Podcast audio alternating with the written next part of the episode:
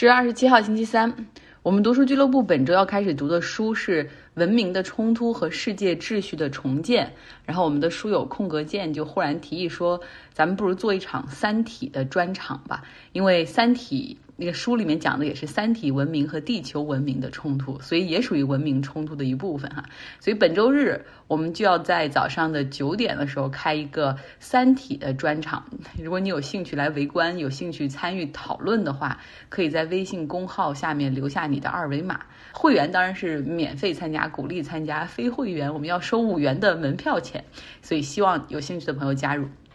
OK，说到冲突，今天我们要来到苏丹，要搞清楚在那里发生了什么。大家可能在过去两天里面已经看到它不少的头条消息。其实，在我们的脑海里面，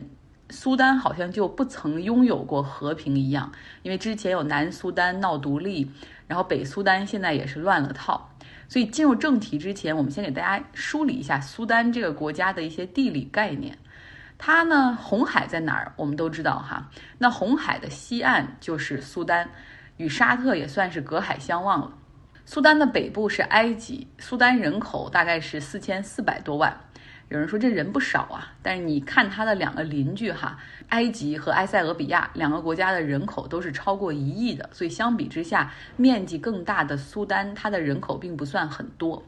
主要是因为这里一直不是很稳定哈，长期的内战，后面又是军事独裁，对少数族裔存在迫害，又成为支持极端伊斯兰主义的温床等等。从地理位置上来看，苏丹比邻阿拉伯半岛，所以伊斯兰教曾经在这里是国教哈。虽然现在苏丹恢复了世俗的国家，但是伊斯兰的教法也是一直在使用。人口中百分之七十是苏丹阿拉伯人。经济上呢就比较惨，在全球一百八十九个就是受联合国经济统计的国家里面，苏丹的经济大概是排在一百六十七位，所以贫困也一直是苏丹身上的一个标签。主要是因为那里气候条件不是很好，也没什么资源哈。更重要的就是动荡的政局。现在大家对苏丹有了基本的了解，那说说在那儿发生了什么？简单的说，苏丹的最高将领布尔汉他发动了军事政变，解散政府，扣押了总理和多名政府的内阁成员。另外呢，还关闭了首都机场，切断互联网和电话。布尔汉还宣布苏丹进入了紧急状态，承诺说未来他会选择一个更称职的这个人员组成新政府，目标是在二零二三年七月份的时候，然后那个时候举行选举哈。把权力从军人掌权交还给文职政府。现在主流的国家都是谴责，美国也马上宣布对苏丹暂停七亿美元经济援助的发放。我们看一下苏丹的历史哈，为什么它就会相比它的邻国一直不是那么稳定呢？在近代，苏丹曾经是奥斯曼土耳其这个松散的一部分，后来呢？逐步控制了埃及的英国也开始向苏丹进行渗透，并且开始派驻总督进行殖民统治。然后他还试图把这个埃及和苏丹哈捏成一个王国。不过那个时候，哪怕这种情况下，其实英国人也是知道的哈，这个苏丹它这个内部是南北差别很大。一直把苏丹的南北两个地方看成两个独立的部分，因为北苏丹人口的主要信仰是穆斯林，而南部的而南部的大部分的居民他们信的是基督教和土著的一些信仰。一九五六年的时候，苏丹获得独立哈，然后那个时候呢，南苏丹就一直担心说他们作为少数族裔，未来肯定会受到迫害和欺压，所以就开始武装抵抗。内战除了中间短暂停火十年，可以说是一直从一九五零年打到了二零二零年和平协议的签署。苏丹承认南苏丹是一个国家，哈，当然南苏丹在二零一一年的时候就宣布独立了。除了内战一直笼罩之外呢，苏丹还有两个关键词，一个就是政变，另外一个是军事独裁。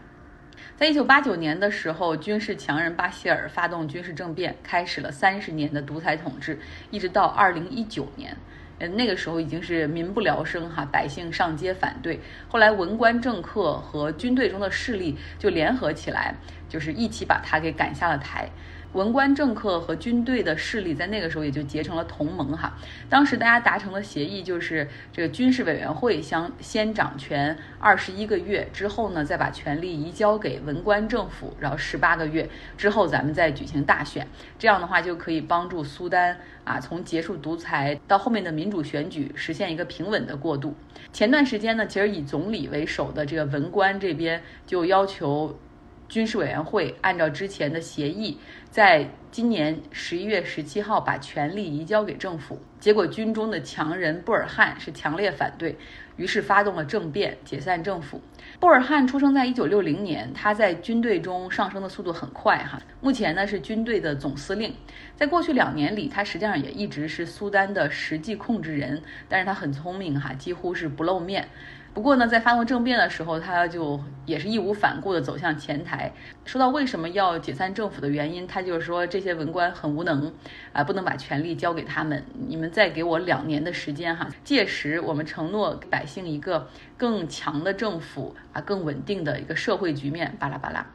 国际社会是很批评的哈，像联合国不仅是谴责，而且要求他们释放总理和其他内阁成员，而欧盟和美国也是站出来批评。像美国，它其实一直很长时间里都看不上苏丹，呃觉得那里长期是军事独裁，后面还成了恐怖分子的温床哈，很纵容他们。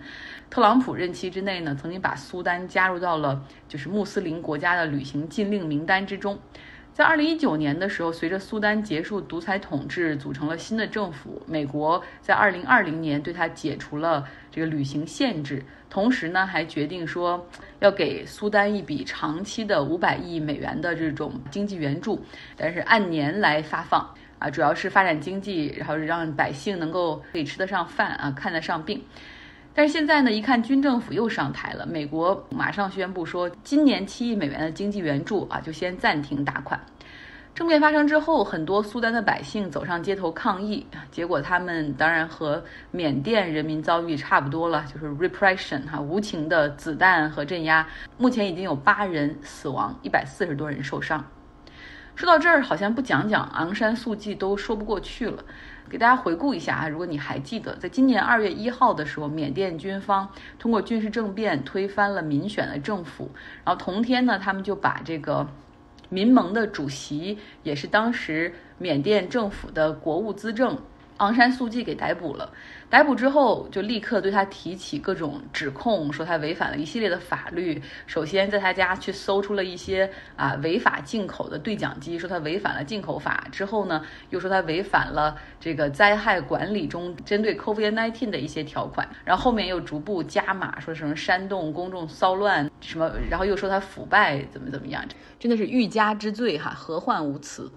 那从那时候开始呢，就。对昂山素季又重新开始了这种软禁和关押。我们都知道，昂山素季他曾经在一九八九到二零一二年之间，陆陆续续的就被软禁，总共长达十五年的时间，甚至自己的这个心爱的丈夫死的时候都没能见上一面。那现在又给他加了这么多罪名，然后十月一号的时候开始审判，如果罪名成立的话，今年已经七十六岁的昂山素季将面临着最高十五年的。图形其实军方的意图也很明显，就是他昂山是一面 democracy 的旗帜哈，你就是他们就是希望让他无法参政、无法露面，然后甚至这个人的整个信用 credibility 和 reputation 全部被毁掉哈，然后这样的话，缅甸就可以彻底按照他们的意图控制，好像说控制太负面了哈，那按照他们的意图去发展吧。结尾，我们继续来听 Robert 本周给大家带来的系列《权力的边界》，继续来自那篇《纽约客》的文章《枪炮和黄油》。历史学家卡罗尔·安德森认为，美国与枪支的独特关系反映了其独特的种族主义历史。在第二条《极度不平等美国的种族和枪支》一书中，他写道：“第二修正案被设计成，并一直被构建为让非裔美国人处于弱势和易受伤害的地位。”安德森的书令人振奋地提醒人们，捍卫权利不一定是一个自由主义的项目。他指出，1792年的一项法律旨在鼓励第二修正案所要求的那种民兵组织，要求一个自由健全的白人男性公民武装自己。在20世纪60年代，加州黑豹武装示威，促使当时的州长罗纳德·里根签署了《穆尔福德法案》。该法案规定，在公共场所携带装有子弹的枪支是非法的。全国步枪协会居然支持这项法律。根据安德森引用的同期报纸报道，NRA 的一名代表确信该法律不会影响守法公民、运动员、猎人或射击爱好者。毫无疑问的含义是，黑豹的任何成员都不能被称为守法公民。安德森在书的开头讲述了费兰多·卡斯蒂莱的故事。这位黑人男子在2016年的一次交通堵塞中被警察枪杀。当时他告诉警察说自己携带了一支枪，并持有许可证。这起枪杀事件引发了一波抗议浪潮，但 NRA 明显拒绝加入。对安德森来说，这个现象表明该组织并没有真正支持每一个人的枪支权利，因为他的议程仅仅是18世纪白人民兵运动的延伸。穆尔福德法案并不是对枪支权利的扩张，而是对枪支权利的限制。它的通过证明了这种限制有时是针对黑人公民的，黑人也会受到其他的一些限制，比如禁止重罪犯拥有枪支和遏制城市暴力。社会学家詹妮弗·卡尔森曾写过一篇关于正在进行的枪支战争的文章。这场战争在美国城市中白人与有色人种的男子中不成比例地展开。安德森认为，宪法第二修正案充满了反黑人色彩，而这并不意味着削减其保护措施的所有努力都是支持黑人的。贾马尔·格林和安德森一样，怀疑第二修正案中的激进主义。在他看来，这是他所痛惜的右翼主义的一个令人特别震惊的例子。NRA 长期领导人维恩·拉皮尔说：“该组织的绝对主义的枪支权利观。”反映了开国元勋们的愿景。格林对这个话给了一个简单的评价：垃圾。格林指出，在宪法起草时，枪支权利和其他权利一样，并没有被视为神圣不可侵犯。许多州在宪法中规定了携带武器的权利，同时也会实施枪支限制，主要是为了保护各州免受联邦干涉而制定的权利法案，由此产生了无数相互矛盾的权利主张。法院常常被要求决定如何协调这些权利主张。正如格林所说，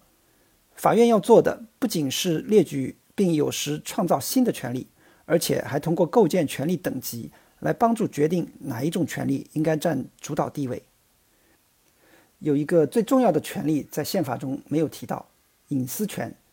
一九六五年，最高法院否决了一项禁止销售避孕药物和器械的法律。法官威廉·道格拉斯写道：“政府有义务尊重这项权利，围绕婚姻关系的隐私概念。”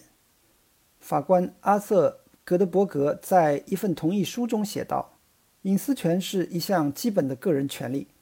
因此第五和第十四修正案禁止政府未经正当法律程序剥夺任何人的隐私权。”不到十年后，法院在全国范围内。废除反堕胎法时引用了这一隐私权，许多辩护人从中吸取了一个战略教训：为了在最高法院获胜，能够把你试图捍卫的权利归类为是最基本的权利，是很有帮助的。格林怀疑最高法院大法官是否能够可信地告诉我们到底哪些权利是基本权利。他还担心他们的做法已经把我们都变成了原教旨主义者，争论我们的分歧。认为我们的基本自由一直处于危险之中。他提到了杰作蛋糕房的案例。这家科罗拉多州的面包房拒绝为同性恋婚礼制作蛋糕，并被州政府下令改变其政策。最高法院最终裁定，蛋糕房根据第一修正案行使宗教自由的权利遭到了侵犯。在格林看来，我们对权力的痴迷。鼓励了双方将这一复杂案件视为一场简单的自由公投，将同性恋权利与宗教自由对立起来。在法庭上，一个拒绝为同性恋婚礼烤蛋糕的基督教面包师被比作吉姆·克劳时代的种族隔离主义者，而这对只想得到平等待遇的伴侣则被比作一个迫害拒绝在他们面前俯身的宗教意见者的巴比伦国王。